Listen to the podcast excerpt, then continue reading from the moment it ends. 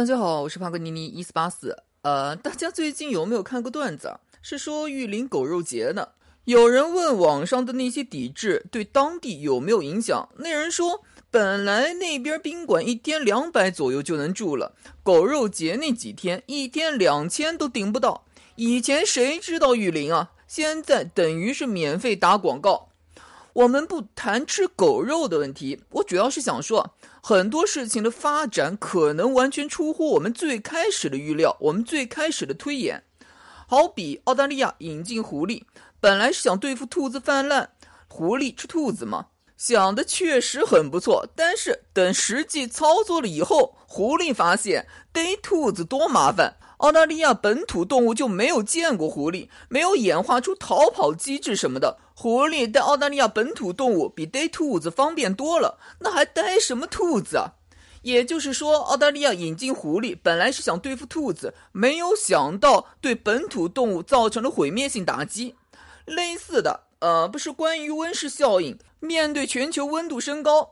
很多科学家提出各种各样的解决方法，好比啊，往大气层里面喷洒什么药物，又或者，呃，我是看到过说在大气层里面进行核爆，人工形成可控的核冬天。这些理论什么的，科学依据如何，实操性如何？再说，我不是专家，我就问一个问题啊，是不是在事前进行推演的时候，能把所有因素都参考进去？这个还是事前。要是出事儿了呢？这么说好了，我看天空飘了一片云，我可以选择带伞或者不带伞。不带伞的后果，我顶多淋个落汤鸡，这个后果我承担得起。要是说在大气层里面进行核爆，引起核冬天，后果呢？能不能事先把各种后果都预测到？显然不能。这世上没有什么事是事先能够预测的，但是。预测失误了以后，谁来买单？科学家提出一个假设，然后实行，最后发现出了问题，要全人类买单。科学家自己那条命和全人类比，万死难赎其罪啊！说这些干什么？呃，要说唐文宗了。我说了，唐文宗上台那是豪门、关陇贵族与寒门，寒门背后的神策军两边妥协的产物。在双方都无法吃掉对方的时候，只能选择一个最大的公约数，于是选择了唐文宗第三方势力。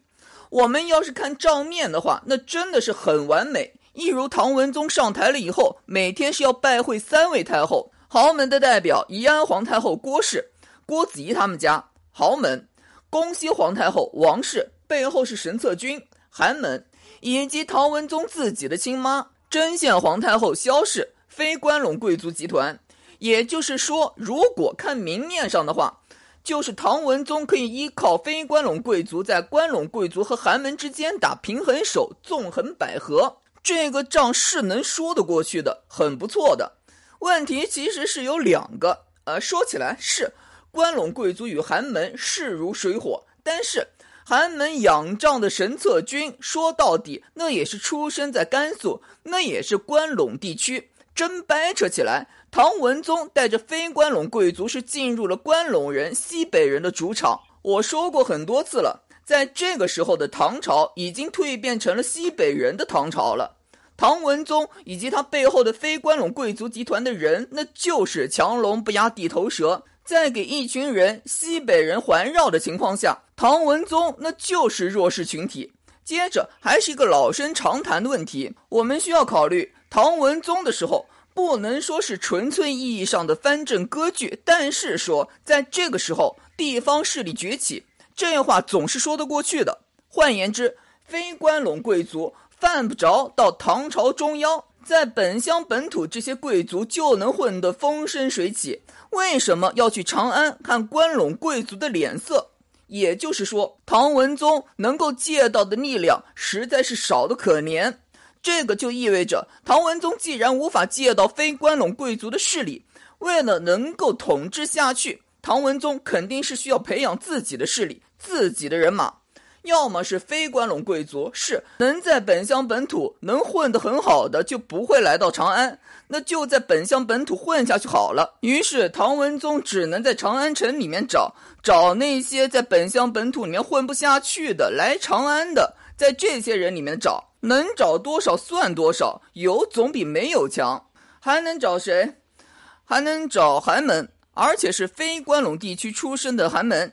第三股其实是一个超级有意思的事情啊，事先大概真没有谁能预料到的，那就是呃是这样，假设你有一个亿，然后我和马爸爸，您觉得您能收买谁？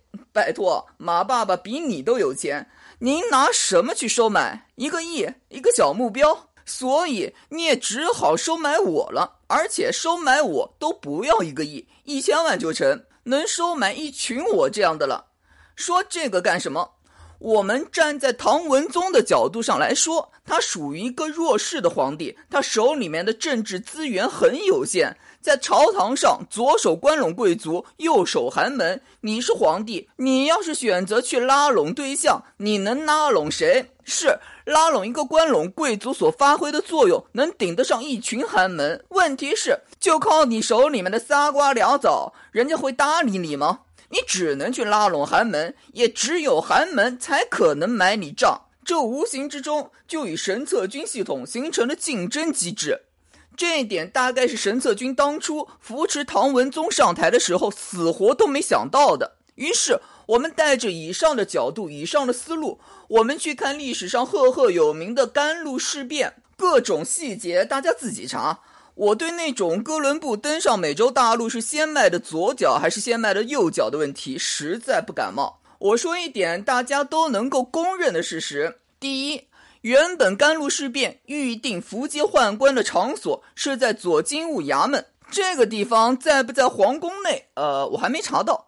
但是最后真正下手图穷匕现的时候，是京兆府士卒和御史台随从两百多人冲上含元殿击杀宦官。也就是说，最后实际上是在含元殿动手的。那么含元殿在哪儿？千官望长安，万国拜含元。打一个不恰当的比方，含元殿就相当于故宫三大殿里面的太和殿，绝对的国家中枢，大明宫的中枢。而从现场出手的人员来看啊，京兆府的衙役是有参与的。问题是，京兆府那么多衙役，说进宫就能进宫的？宫里面那么多宦官都是摆设，在人家宦官的主场，如何避开这些人的耳目，让京兆府的衙役进去？于是我说，这次甘露事变是有宦官参与的，不过分吧？而且宦官参与啊，那个宦官级别应该还不低，太低了也盖不住。那么究竟是哪个宦官参与了甘露事变，而且职务够高，能让京兆府衙役入宫还不给发现，同时还有可能给唐文宗收买？不知道。不过有一个猜测，大家自己可以咂摸咂摸看啊。裘世良，啊，甘露事变杀的不就是裘世良吗？最后不是裘世良带着神策军杀大臣的吗？问题是和裘世良一起的还有个叫做于洪志的呢。你不能说就只杀裘世良啊！而且我们再往前捋啊，我们去看一下裘世良是哪儿人？广东兴宁人。在唐宪宗当太子的时候，裘世良就已经伺候皇帝了。作为一个广东人，在一群西北人环绕的环境下，这个裘世良肯定是异类。史书上记载了裘世良和王守成各种的不对付，这话是可信的。等到说唐文宗上台，开始培养自己势力的时候，在神策军系统内部刚好有一个边缘的，不是西北人的裘世良的存在。这个简直是一个再好不过的抓手了。公元八二五年，王守成被杀，裘世良掌握神策军。王守成被杀，呃，一杯毒酒了事。其实说明一个问题，那就是王守成是一个代表，神策军的代表。神策军换一个代表，换另一个代表，本身这个行为对神策军没有妨碍。要死死王守成一个，其余人该干嘛干嘛。这也就是为什么说神策军在王守成赐死的时候那么安静的原因。但是王守成一个人给刺死了。换言之，王守成的人马肯定还继续存在于神策军。对于一个刚刚上台还不是西北人的裘世良来说，这些人肯定是最大的掣肘，要除之后快的。那么，裘世良与唐文宗的合作，去铲除神策军系统内部一己的宦官，这个推论应该是说得过去的。其次，我们再去把目光聚焦到前朝，公元八三八年正月，李逢吉过世。李逢吉是当初提拔刘森如的，和王守成交情匪浅。刘森如也是通过李逢吉和王守成搭上关系的。换言之，公元八三八年，外朝刘拟党争里面，牛党的领袖李逢吉过世。牛党代表着的是寒门，是神策军在外朝的爪牙。也就是说，在公元八三八年，神策军内部出现了裘世良与王守成这两方的争斗。在外朝，神策军的爪牙寒门官员的阵营群龙无首，这就给了唐文宗去夺取寒门势力控制权的机会。唐文宗自己要当寒门的龙头老大，而寒门抱着的大腿其实就是神策军。换言之，只要神策军的控制权完全掌握在非西北出身的裘世良手里面的话，裘世良自己是有扫除神策军内部王守成残余势力的需求的。唐文宗和裘世良有的谈，那么依附于神策军的寒门官员势必会成为唐文宗的助力。但是功亏一篑，唐文宗给宦官拖回宫了。下面一个问题就是，呃，裘世良你怎么说？你站在和裘世良一起去的于洪志的角度上来说，呃，大家记不记得神策军起家有一个贵人叫做于朝恩，是于朝恩带着神策军把唐肃宗护送回长安的，神策军因此崛起。如果说于洪志和于朝恩是亲戚的话，那么于洪志肯定是神策军里面根深蒂固的老派西北势力。那么。于洪志面对广东来的裘世良，在甘露之变逃出升天了以后，第一个问题那就是宫里面来了那么多京兆府衙役，我怎么不知道？你裘世良知道不知道？当然你没证据，关键是眼下神策军马上分裂的话，怎么对付外朝的大臣？那么你裘世良戴罪立功吧，我不能证明你裘世良一定有参与，我再观察观察。当天，裘世良带着神策军把王牙、贾肃、舒元宇、韩约、罗立言、李孝本直接给杀了。我们可以说是神策军的报复，是不是？我们也可以说，裘世良杀人灭口，绝对不能让其余宦官知道自己有参与甘露之变。超有意思的，其实是甘露之变发生在公元八三五年十一月二十一日，在初步搞定了宫内以后。过了两天，也就是十一月二十三日，唐文宗才进行朝会。这两天时间内发生了什么？不知道，我只是猜测，应该是宦官对内部可能参与甘露之变的人员进行了清理，然后朝会。就在这次朝会上，裘世良把王牙的供状给令狐楚和郑琴看过了以后。这两个人没有提出反对意见，唐文宗才把这一事儿定义为反革命集团的阴谋暴动。如果说我们去看甘露之变以后宦官去杀的那些人，王牙、王藩、罗立言、郭行瑜、贾肃、舒元宇皆被斩，亲戚不管亲疏皆死，孩童无疑，妻女不死者莫为官奴婢。王牙、王凡，太原王氏科举出身。罗立言，宣州人，家里面经商的。公元七零四年考中进士。郭行瑜，进士出身。贾肃，进士出身。舒元宇，浙江金华人。王牙、王凡是太原王氏不假。不过吧，呃，我很怀疑他们两个是不是太原王氏的主家，因为唐代当官是存在门荫的。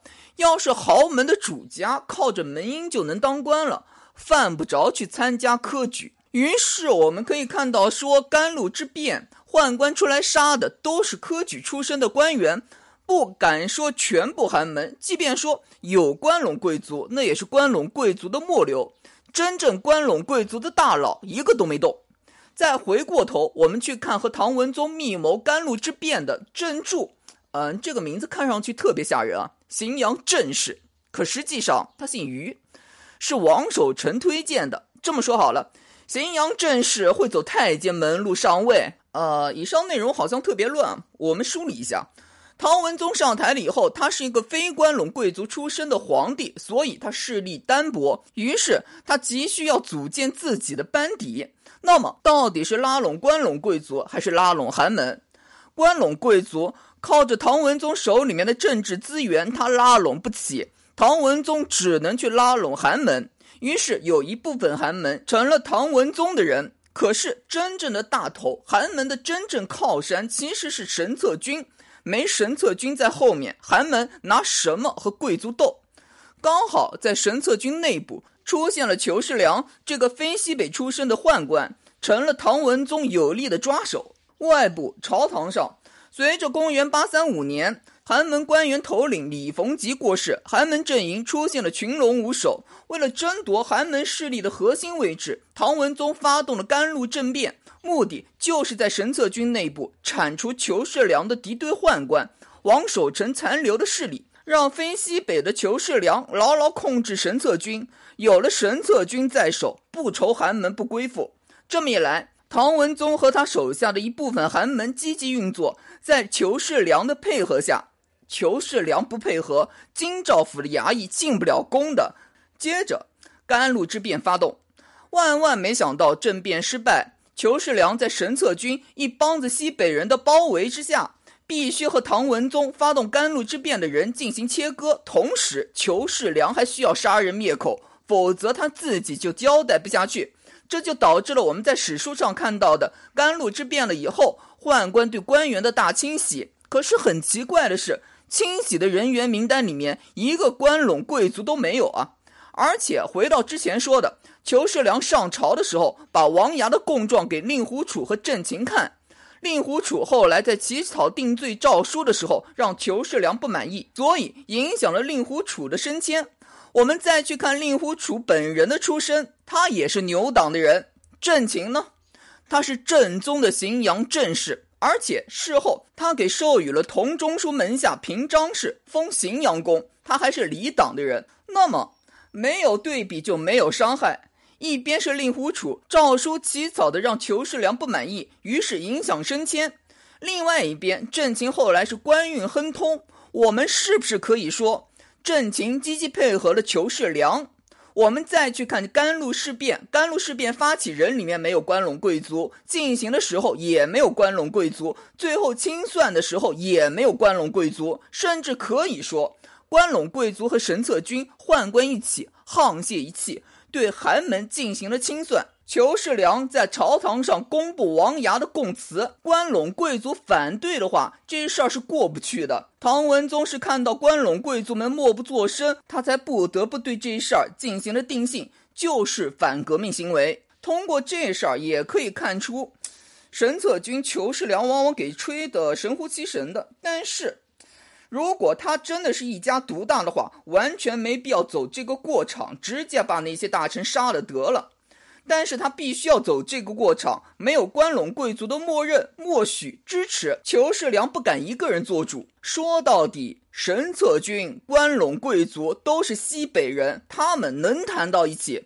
而且对关陇贵族来说，甘露事变是寒门内部的狗咬狗，他们作为寒门的对立面。当然乐得当个吃瓜群众。最后，神策军是清理了发动甘露政变的寒门力量，但是寒门那也是神策军在朝堂上的代言人，没有寒门官员的配合，神策军的力量那也是大受影响，元气大伤。这才有了说唐文宗公元八四零年过世了以后，他儿子李勇都没法上台，神策军已经无法单独靠自己推选一个符合自己利益的皇帝上台了。